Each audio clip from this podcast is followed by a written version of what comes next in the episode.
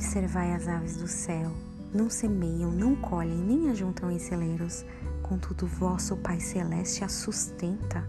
Porventura não valeis vós muito mais do que as aves?